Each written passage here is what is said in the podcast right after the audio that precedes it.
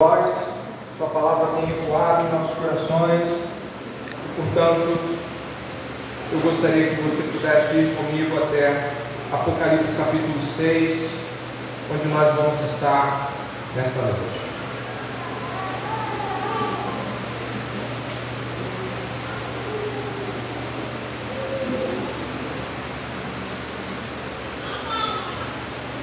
Eu gostaria que você começasse a ler comigo do verso 11 do capítulo 5 até o verso 1 do capítulo 6. Venha comigo, por favor, nesta leitura. Eu lendo em voz alta, se você acompanha com os olhos. Apocalipse, capítulo 5, verso 11 até o capítulo 6, verso 1. Diz assim a palavra do Senhor vi e ouvi uma voz de muitos anjos ao redor do trono, dos seres viventes e dos anciãos, cujo número era de milhões de milhões e milhares de milhares, proclamando com voz forte: Digno é o cordeiro que foi morto de receber o poder, a riqueza, a sabedoria, a força, a honra, a glória e o louvor.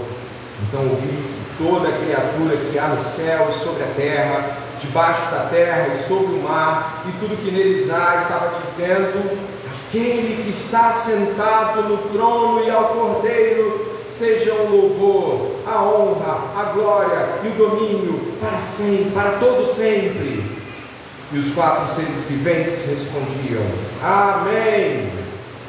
Também os anciãos se prostraram e adoraram vi quando o cordeiro quebrou o primeiro dos sete selos e ouvi um dos quatro seres viventes dizendo, como se fosse som de trovão: Venha!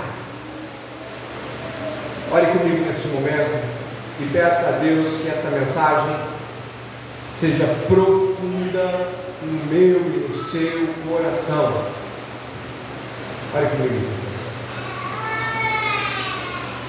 Ó Senhor, bendito é o teu nome, Pai. Clamamos para que a tua palavra ecoe em nossos corações e que venhamos a responder com fé e obediência à tua palavra, Deus. Não nos permita a mornidão, o desapego com a tua palavra, não nos permita ouvir como se estivéssemos ouvindo qualquer palestra Pai, traz vida ao coração daqueles que estão mortos, eu te peço. E traz atenção àqueles que estão desatentos com a tua palavra. De todas as formas, Senhor, que teu povo reconheça a voz do seu Senhor. Que aqueles que não te conhecem venham te conhecer. E que todos digam amém e amém.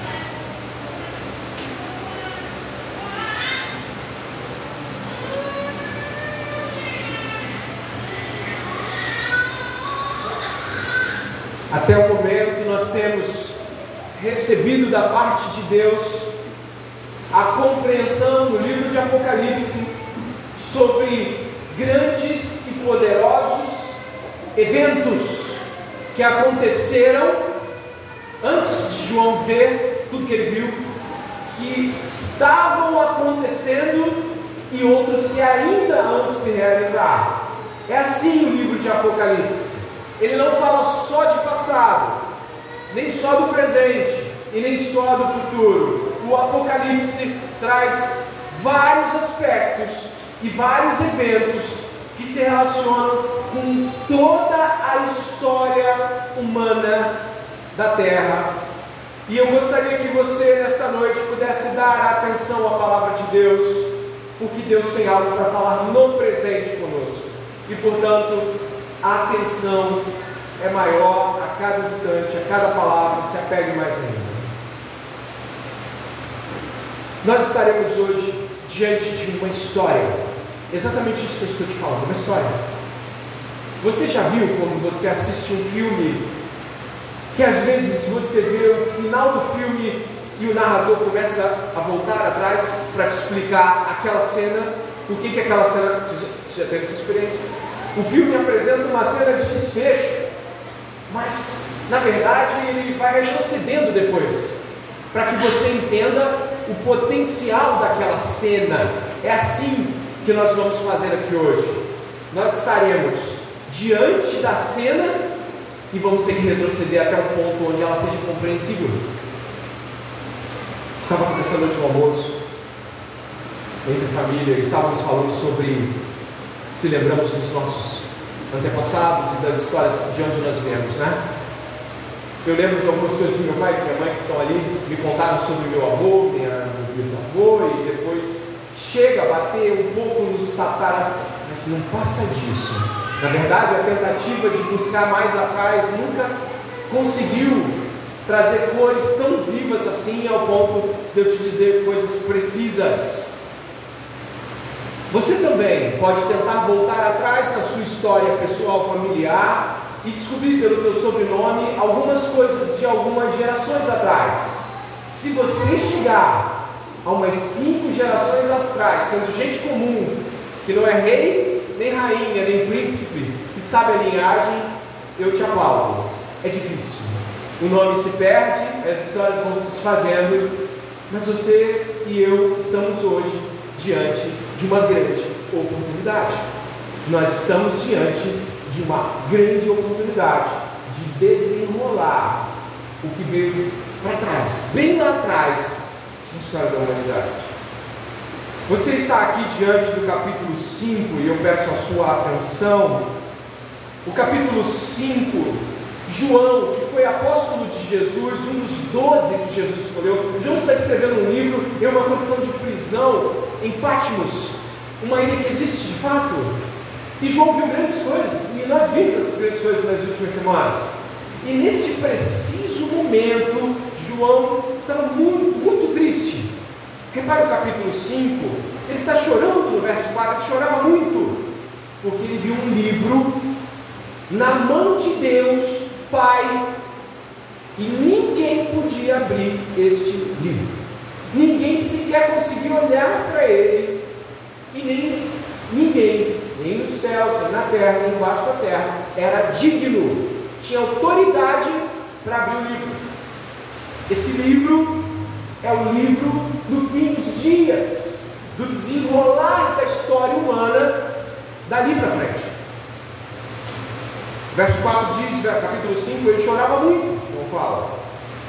Então, um dos anciãos que estava diante do trono disse o seguinte, verso 5: não chore. Eis que o leão da tribo de Judá, a raiz de Davi, venceu para quebrar os sete selos e abrir o livro. Verso 6: Então vi no meio do trono e dos quatro seres viventes e entre os anciãos em pé um cordeiro que parecia que tinha sido morto verso 9, eu preciso, verso 8, eu preciso que você leia. E quando ele pegou o livro, verso 8, os quatro seres viventes e os 24 anciãos se prostraram diante do cordeiro, tendo cada um deles uma harpa e taças de ouro cheias de incenso, que são as orações dos santos, e cantavam um cântico novo, dizendo, e você pode ler comigo em voz alta: Digno és de pegar o livro e de quebrar os selos, porque foste morto e com teu sangue compraste para Deus os que procedem de toda tribo, língua, povo e nação. E para o nosso Deus os reino e sacerdotes, e eles reinarão sobre a terra. Glórias a Deus, o Cordeiro de Deus João chama ele assim no seu Evangelho: Eis o Cordeiro de Deus que tira o pecado do mundo. Jesus.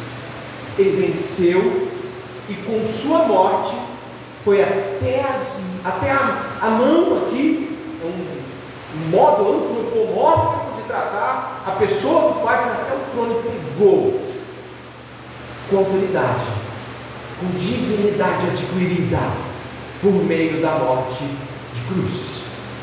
E aí os anciãos ficaram em festa, todos celebraram. O capítulo 5 fecha com cultos, cultos de celebração pela vitória do cordeiro. E é aí que eu gostaria de te mostrar que esta grande celebração tem o seu lugar e tem o seu motivo. O cordeiro assumiu a representação humana daquilo que é a realidade para nós hoje, enquanto filhos de Adão. Os filhos de Adão, eles caíram no jardim do Éden, Jesus é o segundo Adão e tem a autoridade para quebrar os selos e abrir o livro e desenrolar a história. É isso que acontece. É o livro que desenvolve os últimos dias. Mas não é possível entender isso sem que você saiba que isso é uma grande batalha judicial por autoridade, que já se desenvolve há muito tempo na Bíblia, no qual, nesse desfecho, você vê a festa da vitória do Cordeiro, mas os cenários anteriores, vamos ver, e eu peço a sua atenção nos slides que serão projetados já já, os cenários anteriores desenvolvem desde o cerne até onde nós estamos, toda esta batalha cósmica judicial que o Cordeiro venceu. Se você for comigo lá atrás, vai encontrar em Gênesis capítulo 1 que Deus criou o homem à sua imagem e sua autoridade régia sobre a terra. Régia é real, de rei. Preste atenção, por favor. E Deus disse: façamos o ser humano a nossa imagem, conforme a nossa semelhança, tenha ele. Você deu domínio domínio sobre os peixes do mar, sobre as aves dos céus, sobre os animais domésticos, olha essa parte muito importante, sobre toda a terra, sobre todos os animais que rastejam pela terra. Assim Deus criou o ser humano, sua imagem, a imagem de Deus criou, homem e mulher os criou.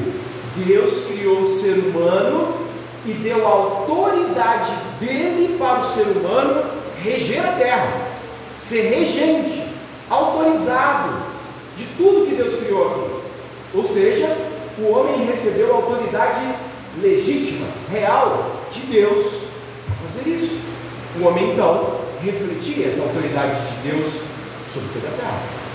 É isso que imagem de Deus, em primeira instância, se aplica. Alguns ficam tentando falar sobre caráter, amor, bondade, o homem intelectualizado, Deus pensa, o homem pensa primeiro lugar, a ideia é a autoridade. Deus deu ao homem autoridade. Acontece. E assim que Gênesis traz, a serpente, mais astuta do que todas as animais que Deus havia criado, se chegou a ela. Que como, juntamente com Adão, corregentes daquilo tudo, Eva ouviu o convite da serpente. Então a queda aconteceu. Então a serpente disse à mulher: certo que vocês não vão morrer, comer esta árvore que Deus disse para não comer, não vão morrer. Porque Deus sabe que no dia em que dele comerem, os olhos de vocês se abrirão. E como Deus, vocês serão conhecedores do bem e do mal. Sabe o que aconteceu? Eva comeu do fruto, deu ao seu marido e houve um terrível cataclisma, um colapso. Eles ouviram a voz da serpente e deram à serpente, com isso, autoridade de fé a ela. O que significa isso? Deus falou, o homem tem de obedecer. Ali Satanás falou e o que aconteceu? O homem obedeceu. Logo, autorizando a Satanás fazer parte daquele movimento de insurreição. E o que aconteceu aqui? Então, o Senhor disse à serpente: Por causa do que você fez, você é maldita entre os animais domésticos e entre todos os animais selvagens. Você rastejará sobre o seu ventre e comerá pó todos os dias da vida. Essa parte é importante. Porém, inimizade entre você e a mulher, entre a sua descendência e o descendente dela, específico, fala dela, este lhe ferirá a cabeça, e você lhe ferirá o calcanhar.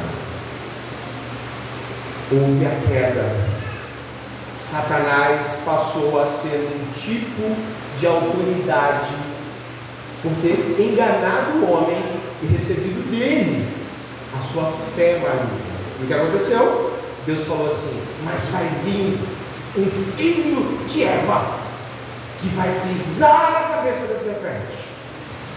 Você vai morder. A ferida não é mortal no calcanhar, mas ela vai esmagar a sua cabeça. A cabeça é um símbolo de autoridade. Vai esmagar a sua autoridade.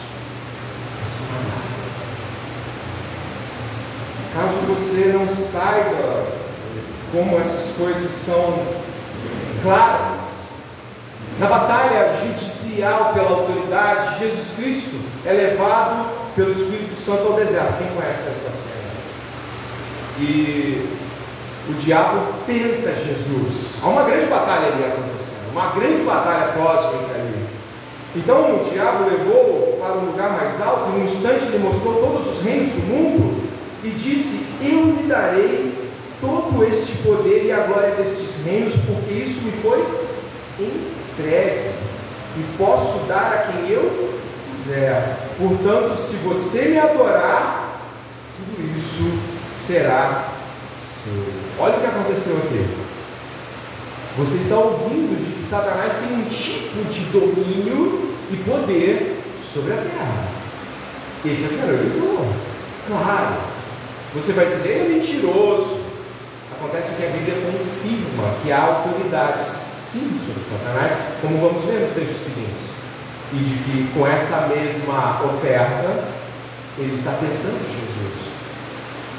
Essa batalha de tentação, você que lembra das tentações, Jesus é tentado na fome, Jesus é tentado em agir testando Deus. Pula daí, se você é filho de Deus.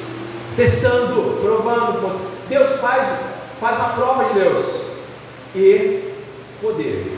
Fome, provar Deus e poder. Pedir milagre, pedir sinal. Jesus passa no teste do deserto. O homem caiu num jardim sem fome e sem nenhuma privação. Jesus resistiu no deserto com todas as privações. Ele prevaleceu ali. Mas você precisa ir comigo a, a intensidade desse conflito. Eu peço que em Apocalipse você vá até o capítulo 12, por favor. No capítulo 12, há uma espécie de visão que é um interlúdio entre os juízos que estão acontecendo e os que virão. O capítulo 12 de Apocalipse traz como se fosse uma janela que corta o tempo e o espaço e apresenta um cenário que você precisa entender. Você precisa entender o capítulo 12 de Apocalipse. Preste atenção. A mulher e o dragão são as cenas do capítulo 12. Dá uma olhada na sua Bíblia. Viu-se grande sinal no céu. Uma mulher vestida do sol, com a lua debaixo dos pés e uma coroa de doze estrelas na cabeça. A mulher estava grávida e gritava com dores de parto, sofrendo tormentos para dar à luz. Viu-se também outro sinal no céu, e eis que o dragão, grande, vermelho, com sete cabeças, dez chifres, e nas cabeças sete diademas. A sua cauda arrastou a terça parte das estrelas do céu, as quais lançou, lançou para a terra. E o dragão se deteve diante da mulher que estava para dar à luz, a fim de devorar o filho dela quando nascesse. Ela deu à luz um filho homem, que há de governar todas as nações, com um cetro de ferro e o filho da mulher foi arrebatado para junto de Deus e de seu trono. A mulher, porém, fugiu para o deserto, onde Deus lhe havia preparado um lugar para que nele a sustentasse, para que nele a sustente durante 1260 dias. Então estourou a guerra no céu. Miguel e os seus anjos lutaram contra o dragão. Também o dragão e os seus anjos lutaram, mas não conseguiram sair vitoriosos e não havia mais lugar para eles no céu. E foi expulso o grande dragão, a antiga serpente, que se chamava Diabo e Satanás, o sedutor de todo mundo. Ele foi atirado aonde? Para a terra, e com ele os seus anjos. Então ouvi uma voz forte no céu proclamando: Agora veio a salvação, o poder, o reino do nosso Deus e a autoridade do seu Cristo, pois foi expulso o acusador de nossos irmãos, o mesmo que os acusa dia e noite diante de nosso Deus. Eles o venceram por causa do sangue do Cordeiro e por causa da palavra do testemunho que deram, e mesmo diante da morte, não amaram a própria vida. Por isso, alegrem-se, os céus, e vocês que neles habitam.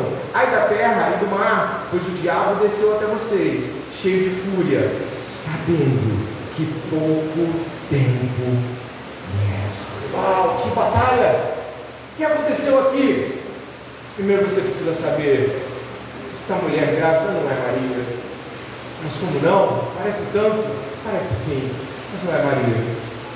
Esta mulher grávida representa o povo de Deus. Jesus é gerado a partir da semente de Israel. Se você puder dar uma olhada, ali no verso de número 1 mesmo, dá uma olhada, viu o grande sinal? Uma mulher vestida do sol, com a lua debaixo dos pés e uma coroa com duas estrelas. Esta é a visão de José em Gênesis 37. Dê uma olhada. Quando José tem uma visão gloriosa, o seu segundo sonho, ele vê isso. Dê uma olhada. Então os irmãos lhe disseram: Você pensa que vai reinar sobre nós? Olha o texto e o contexto. Pensa que realmente dominará sobre nós? E com isso o odiavam ainda mais por causa dos seus sonhos e de suas palavras.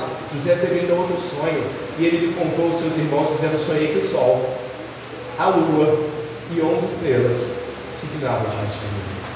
Isto é uma representação muito clara de que aquilo que estamos vendo é o povo de Deus, da qual Jesus é semente, semente de Abraão, semente de Israel, semente de Jacó. Jesus Cristo vem deste povo de Deus, tanto não é Maria, e eu posso te mostrar, por favor, tanto não é Maria, que vai no verso 17 desse mesmo capítulo 12,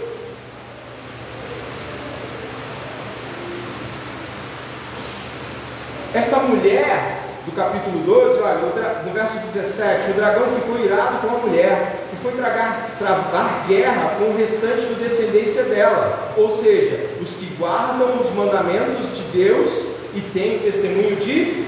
Não é Maria, é o povo de Deus, não é Maria, entende? Então, este Jesus que está sendo aqui anunciado, Satanás tentou matá-lo, a gente lembra da história. A gente lembra do Natal, lembra de Herodes, lembra da, do infanticídio que Herodes promoveu. Satanás estava por trás de um cenário terrível, fomentando que Herodes matasse as crianças até dois anos de idade. Não foi isso? Você lembra dessa história? Então, Jesus nasce, Jesus vence, e diz aqui em Apocalipse capítulo 12 que ele vai reger as nações com certo de ferro ele é tomado para Deus, e para o trono de Deus, ele é retirado daquela circunstância, e Satanás então é lançado de onde? Do céu para a terra, e Jesus diz: Vi Satanás cair como um raio sobre a terra. Uma grande batalha cósmica. Satanás, olha o que diz o capítulo 12, é, é fascinante o verso 12 ele sabe. Você lê o final do 12 para ver quão assustador esta batalha cósmica. Entre dentro dessa história. É a história de todos nós. Que pouco tempo o quê? Resta. O seu império desmoronou. E agora, você lê no verso 17, o que ele vai fazer? Vai ser lançado contra quem? Contra os santos. Está indo em uma batalha suicida na qual ele quer destruir, tentar, não pode, mas ele quer, ele quer maltratar o povo de Deus. Tá bom, pastor, o que a gente está fazendo aqui agora então? Estamos em uma grande história, grande história, de fato, a nossa história. Essa é a nossa história. É a história de como o cordeiro, pronunciado em Gênesis 15, prevalece, como ele é caçado batalha no céu, Miguel e seus arcanos, você imagina isso? Então Satanás é jogado longe. Você leu no capítulo 12 que foi lançado fora o acusar. Quem já leu o livro de Jó? O que, que Satanás foi fazer no céu? Acusar Jó, não tem mais acusação. Quem tentará acusação contra os eleitos de Deus? Acabou. Pouco tempo lhe resta. Ele continua essa jornada. Mas eu preciso que você caminhe comigo nesta trajetória que não parou. Satanás então é destronado Existem grandes afirmações bíblicas sobre o destronamento de Satanás e seus anjos. As estrelas que ele arrebatou, estrela é anjo em Apocalipse. Ele lança um terço dos anjos junto com ele sobre a terra. Você se lembra das manifestações demoníacas de Jesus? Os demônios se lançando, dizendo: Eu sei quem você é. Você é o Santo de Deus. Jesus mandando eles se calarem. Milhares de pessoas até hoje veem a autoridade de Jesus na expulsão dos demônios mas você não vê nenhuma expulsão de demônios no Antigo Testamento. Porque a autoridade estava em Satanás. Não havia um homem digno. Não havia um homem autorizado que batesse de frente com Satanás. Ai, que coisa grandiosa Quando começa os evangelhos, tem expulsão de demônios separados. Ele veio ele diz assim no Evangelho de Marcos, ele diz assim, arrependei-vos, porque é chegado o reino de Deus. Jesus chegou. Acabou, acabou para vocês. Satanás é destronado. Alguns trechos bíblicos são extremamente grandiosos sobre isso. Colossenses 2, 3 e 15, você já leu isso? Já leu, né? Olha o que diz: E quando vocês estavam mortos nos seus pecados e na incircuncisão da carne, Ele lhes deu vida juntamente com Cristo, perdoando todos os nossos pecados, cancelando o escrito de dívida que era contra nós e que constava de ordenanças, o qual nos era prejudicial, removeu inteiramente, cravando na cruz, nesse final, despojando os principados e potestades, publicamente os expôs ao desprezo, triunfando sobre eles. Que glória! Jesus foi lá e cravou na cruz e disse: Chega! Está consumado. Acabou a autoridade sobre os filhos de Deus. Você não pode mais acusá-los. A dívida foi paga. O livro de Hebreus fala de algo grandioso sobre isso. Hebreus 2, 14 e 15. Dê uma olhada. Visto, pois, que os filhos têm participação comum da carne e sangue, também Jesus igualmente participou dessas coisas, para que por sua morte destruísse aquele que tem o poder da morte, a saber, diabo, e livrasse todos os que pelo pavor da morte estavam sujeitos à escravidão por toda a vida. Repare como a Bíblia não é tão clara sobre a ressurreição e o mundo por vir. Não há muito ânimo dos profetas e escritores. Há algumas alusões, Isaías vai trazendo algumas coisas, mas em geral os profetas falam da morte como sono, como um silêncio, como não se pode mais louvar, porque estavam ainda sob a autoridade daquele que tinha autoridade para acusar os filhos de Deus. Mas a morte foi tragada, ela não tem mais poder sobre aqueles salvos pelo Filho de Jesus Cristo, que é todo digno. E aí o que vai acontecer? Você está entrando nessa história e está indo nela. E aí Jesus Cristo morre, vence, cancela a dívida, ressuscita e aparece para os discípulos. E o que, que ele diz em Mateus 28, 28, 18 ao 20, Jesus se aproximou deles, ressurreto, vencedor, e disse o seguinte: Toda autoridade me foi dada no céu e na terra.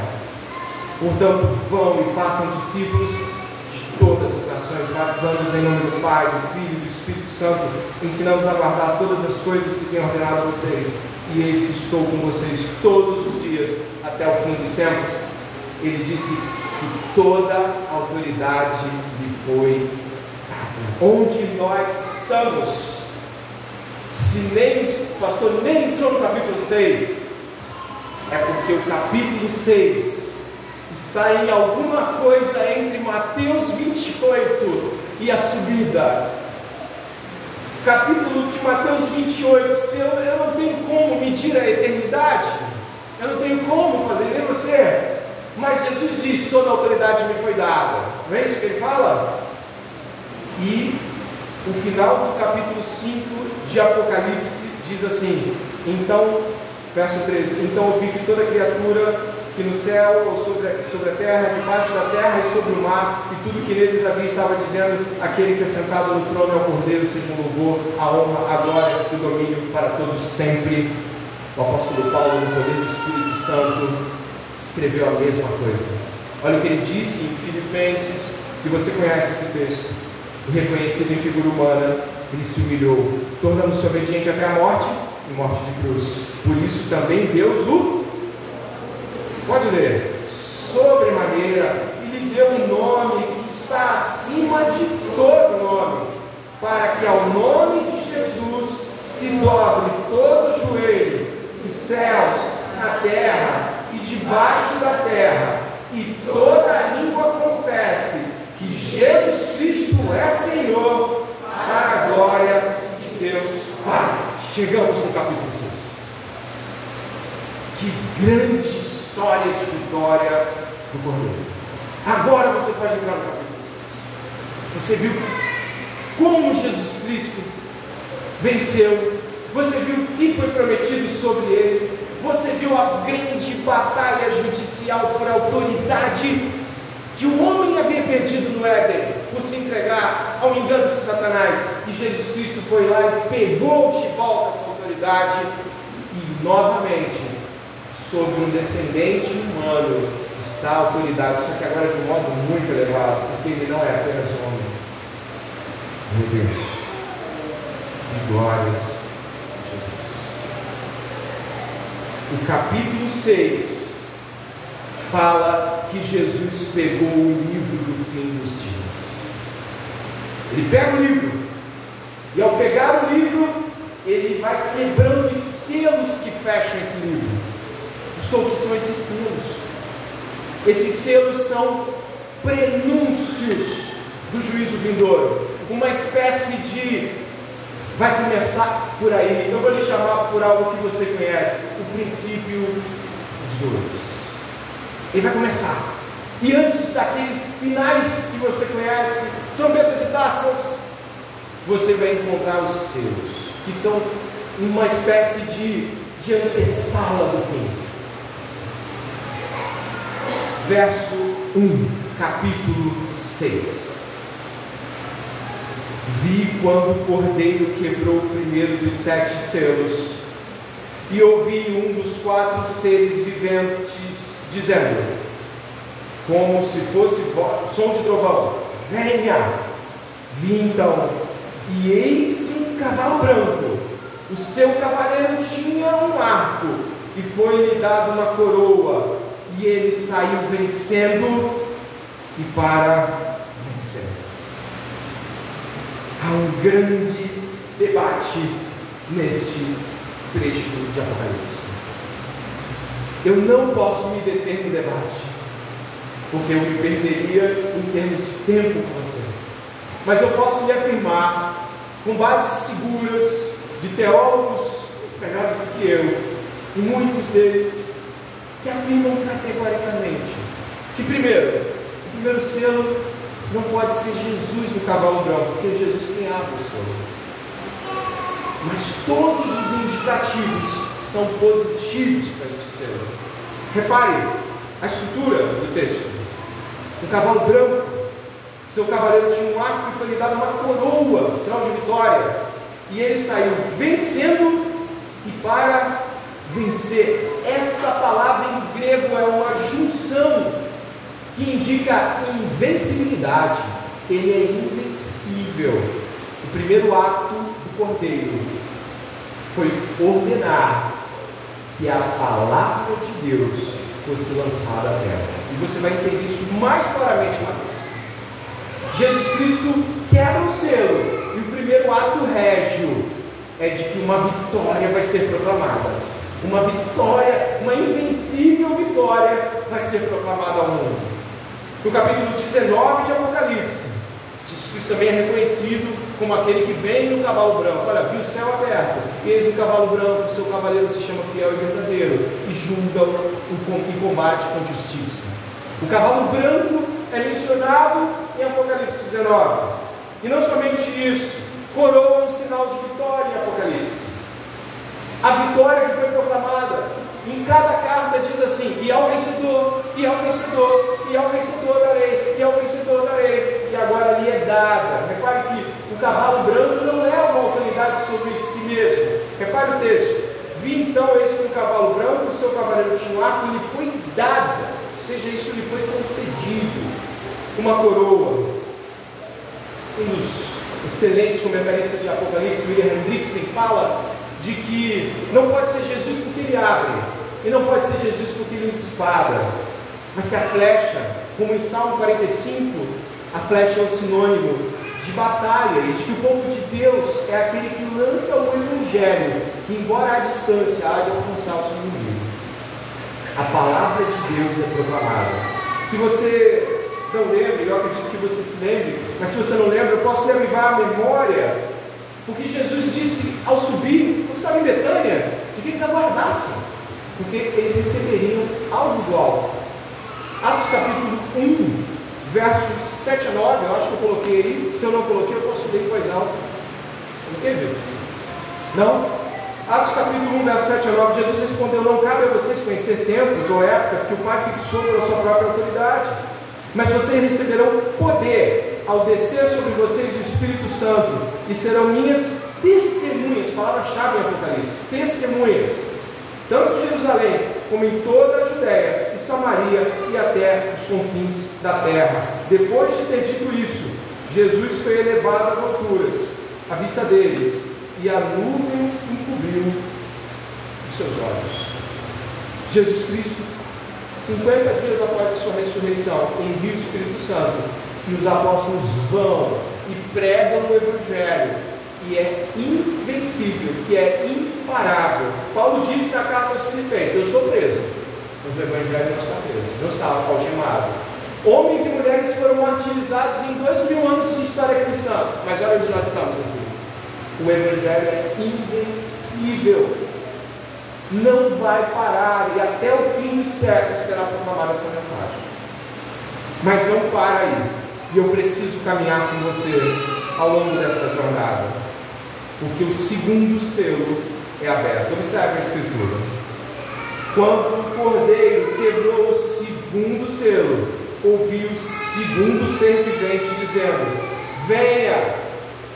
E saiu outro cavalo que era vermelho, e o seu cavaleiro foi dado poder para tirar a paz da terra e fazer com que os homens matassem uns aos outros. Também lhe foi dada uma grande espada. O segundo selo decorre do primeiro selo. Como assim? Depois que o evangelho é pregado, você pensa que vem paz sobre a terra? É isso que Jesus diz? que depois que o Evangelho é pregado, a paz impera sobre esse de modo algum. Mateus capítulo 10, verso 34 diz: Não pensem que vim trazer a paz à terra. Não, vim trazer paz, mas a espada. Mateus capítulo 24, verso 6 diz: E vocês ouvirão falar de guerras e rumores de guerras. Fiquem atentos e não se assustem, porque é necessário que isso aconteça, não é o fim. Jesus está desenrolando a história. Em decorrência da pregação do Evangelho, você se lembra que Satanás está como enlouquecido, tentando de tudo para matar os santos? Mas aqui é o próprio Cordeiro que dá a, essa, a este cavaleiro a possibilidade de que os homens mais intensamente se voltem um contra o outro. Existem duas coisas aqui. Primeiro é a autoridade do Cordeiro de proclamar esse tipo de juízo. E segundo é a maldade humana, porque a guerra civil aqui estabelecida também é algo com o qual o ser humano é responsável. Tanto o juízo de Deus quanto a própria maldade humana são expressos aqui. Grant Osborne, um outro comentarista, diz: os três selos em seguida revelam a depravação humana, mas na agência de Deus. E o que vai acontecer é de que o terceiro aberto. Depois da guerra civil e da morte entre homens, o terceiro selo é aberto. No verso 5 diz: Quando o cordeiro quebrou o terceiro selo, ouvi o terceiro ser vivente dizendo: Venha. Então olhei, e eis que um cavalo preto, e o seu cavaleiro com uma balança na mão. E ouvi que parecia uma voz no meio dos quatro seres viventes dizendo: Uma medida de trigo por um denário, três medidas de cevada por um denário, e não danifique o azeite e o vinho. Fome sobre a terra. Um denário era salário de um dia, e aqui estava dizendo de que para comprar três medidas pequenas de cevada você tinha que trabalhar um dia inteiro. Era para os tempos da época, era uma inflação absurda, era um valor indizível. Não era possível que esse valor fosse real. E aqui está dizendo a fome sobre a terra, mas não somente a fome, mas a benevolência de Deus. Porque o, o, aquele que está no meio do trono diz assim: e não danifique o azeite e o vinho. Há ainda uma restrição para que não seja tudo destruído, mas haverá fome. O que você encontra em Mateus capítulo 24, eu estou fazendo uma progressiva, o que, você encontra? Olha, eu vou avançar o texto cada vez mais, olha, e vocês ouvirão falar de guerras e rumores de guerras. Fiquem atentos e não se assustem, porque é necessário que isso aconteça, mas não é o fim. Olha o que vai acontecer em seguida. Porque uma nação se levantará contra outra nação, e reino contra reino, haverá fomes e terremotos em vários lugares. Mateus capítulo 24, se conectando com os selos de Apocalipse capítulo 6 uma estrutura de pensamento completo de Jesus. Afinal, é Ele que está revelando as duas coisas, Ele no Evangelho e Ele no Apocalipse. Não se esqueça, vai bater porque é o mesmo.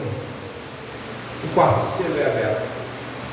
Quando o cordeiro quebrou o quarto selo, ouvi a voz do quarto ser vivente dizendo: Venha. Vi então, e eis que um cavalo amarelo, o seu cavaleiro se chama Morte, e o inferno o estava seguindo e lhes foi dada autoridade sobre a quarta parte da terra para matar a espada, pela fome, com a mortandade por meio de animais selvagens da terra. Se você perceber, ele soma a destruição dos outros dois selos anteriores, a espada da guerra e a fome. E agora acrescenta de que a própria terra, os animais aqui representam a própria terra, ou seja, a criação de Deus se revoltando contra o homem, sendo lançada contra o homem terremotos. Repare a ordem que Jesus coloca. Ele coloca guerra, fome e terremotos. Ele coloca a mesma ordem para Mateus 24. E o que vai acontecer é de que esse quarto selo diz que a morte se tornou uma companheira dos homens. Então, nós estamos indo para aquilo que é o quinto selo Repare o quinto selo, nós estamos aí nos minutos finais do sermão. O quinto selo, verso 9. Quando o cordeiro quebrou o quinto selo, vi debaixo do altar as almas daqueles que tinham sido mortos por causa da palavra de Deus e por causa do testemunho que deram. Clamaram em voz forte, dizendo: Até quando, ó soberano Senhor, santo e verdadeiro, não julgas, nem vingas o nosso sangue dos que habitam sobre a terra. Em cada um deles foi dada uma veste branca, e lhes foi pedido que repousassem ainda por pouco tempo, até que se completasse o número dos seus conservos e os seus irmãos que iam ser mortos, como eles tinham sido.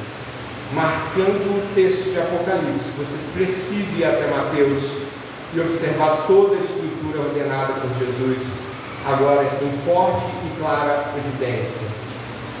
Mateus capítulo 24.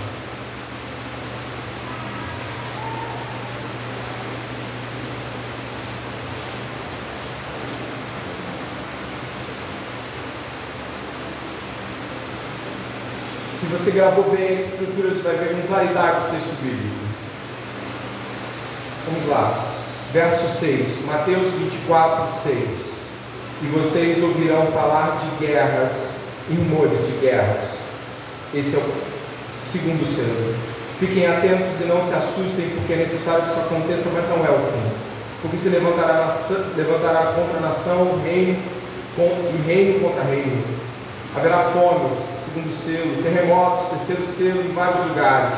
Porém, todas estas coisas serão princípio. Agora, lembra do quinto selo? Quem lembra? Verso 9: Vocês serão entregues para serem maltratados, e eles o matarão, vocês serão odiados por todas as nações por causa do meu nome. Neste tempo, muitos hão de se escandalizar, trair, odiar uns aos outros. Muitos falsos profetas se levantarão e enganarão muitos. E por se multiplicar a maldade, o amor se esfriará de quase todos. Aquele, porém, que ficar firme até o fim, esse será salvo. E será pregado esse evangelho do reino por todo mundo, para testemunho de todas as nações.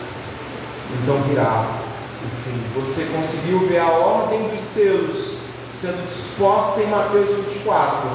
E aí o quinto selo, a, mal, a, a destruição e a maldade humana alcançando os santos, e eles falando do altar, até quando?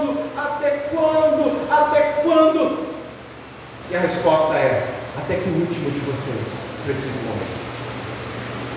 Mas agora eu me detenho para o final do sermão em Mateus. Porque em Mateus você tem um cenário do que está acontecendo no quinto selo. Reparou? Olha o cenário, o cenário. Perseguição, verso 9. Traição e ódio, verso 10. Falsos profetas enganando a muitos. E por se multiplicar a maldade, o que aconteceu? O amor se esfriou. Verso 13 diz: Porém, aquele que ficar firme até o fim, isso é dito em uma das cartas do Preste atenção no cenário. Isso aqui já está em andamento. O mundo já se encontra em uma realidade de últimos dias. Cremos que os últimos dias foram inaugurados ali, quando você viu a abertura do primeiro selo. Você se lembra do primeiro selo? Primeiro selo. E aí foi lançada a palavra de Deus autorizada. O Espírito Santo veio sobre os apóstolos e o que, que aconteceu? Pentecostes. E ali começam os últimos dias. O discurso de Pedro, falando de Joel, capítulo 2 é o que? Nos últimos dias. Nós estamos nos últimos dias. E ainda é o princípio ainda virá. Ainda há mais coisas pela frente. Mas nós já estamos. Caso você não saiba, a dificuldade de se achar crentes verdadeiros e igrejas verdadeiras é absurda, sim ou não? Você já viu como está o cenário? E falsos profetas, conhece algum? Conhece muitos, né? Falsos profetas, o amor esfriou. Mas e os cristãos? O site Portas Abertas denuncia recorde de todos os tempos. Olha para cá site Portas Abertas é um site que apoia cristãos perseguidos em todos os lugares do mundo. Olha o que ele fala aqui. A lista mundial de perseguição 2002 acaba de ser publicada e os dados revelam que a vida dos cristãos continua cada vez mais difícil. Hoje, mais de 360 milhões de irmãos e irmãs estão sujeitos à pressão e violência ao redor do mundo. Isso quer dizer que um em cada sete cristãos enfrenta hostilidade por causa da fé em Jesus.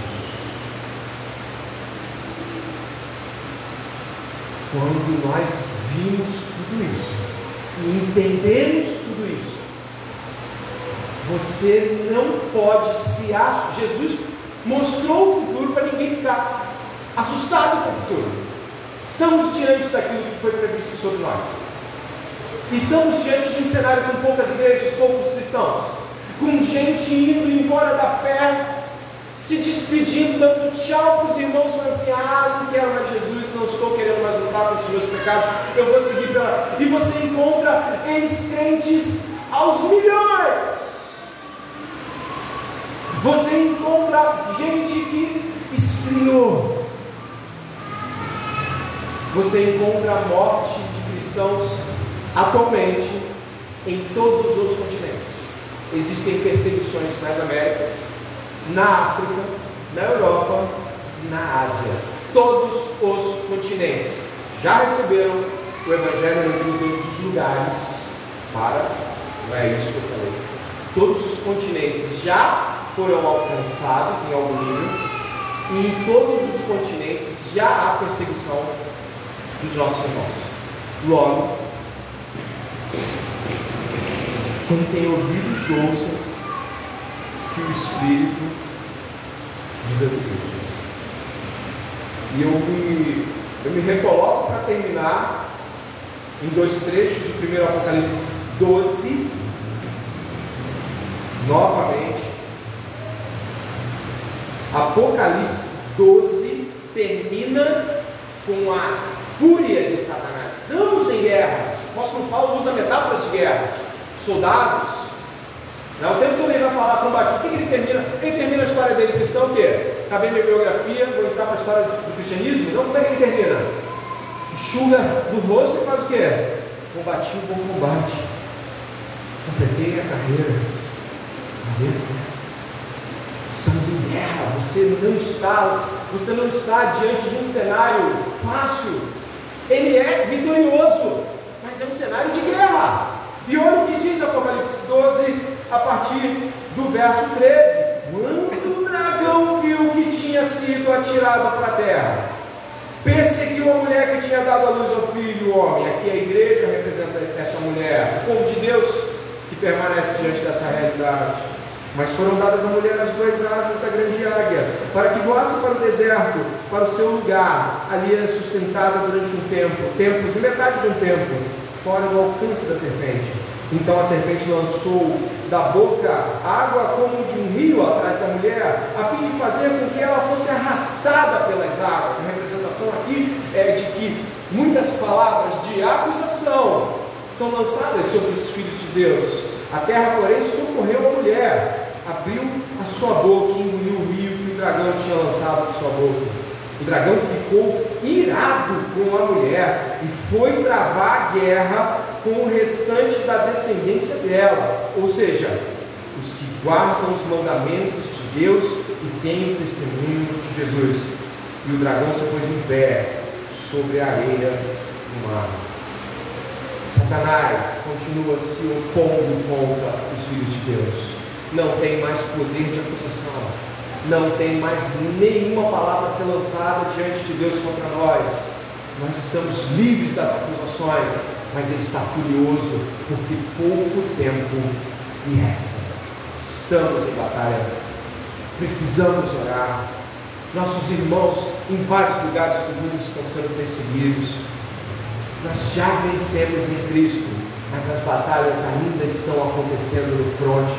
Irmãos, em nome de Jesus, avancem, avancem, proclamem o Evangelho de Jesus. Ele disse que quando esse Evangelho fosse proclamado até os confins, ou seja, até, até aquele momento exato e lugar exato onde tem que terminar, viria o fim. Todos nós esperamos por este fim e todos nós esperamos por ele. Esta é a grande história da autoridade conquistada por Jesus, dada aos santos e da grande batalha cósmica que nós estamos travando. Sim, as suas tentações estão cercadas de demônios e mensageiros de Satanás que estão buscando de toda forma fazê-lo naufragar, ser envergonhado. Mas em nome de Jesus, nesta noite, clame ao Senhor, porque foi dada autoridade aos santos para resistir ao poder de Satanás. E glória a Deus por isso. Amém? Ore comigo neste momento. Compreendendo esta batalha e pedindo a Deus que te fortifique em nome de Jesus.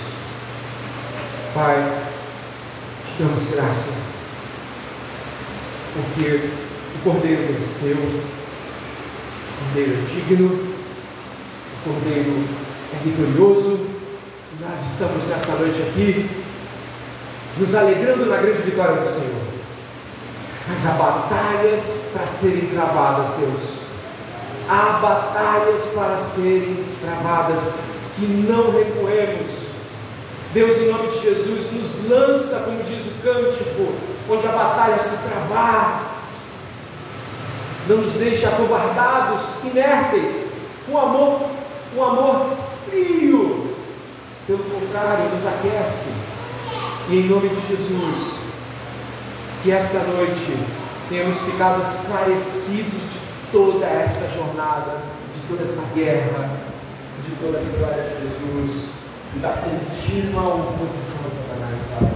Que essa batalha espiritual não seja negligenciada Assim nós oramos, gratos pela palavra que recebemos, mas mais atentos, porque Satanás continua leando como um leão, Senhor, fugindo, buscando a quem tragar. Mas que nos submetamos à mão do Senhor, e resistamos a Satanás, e ele fugirá de nós. Te agradecemos pela tua palavra, em nome de Jesus. Amém. Que Deus abençoe a todos.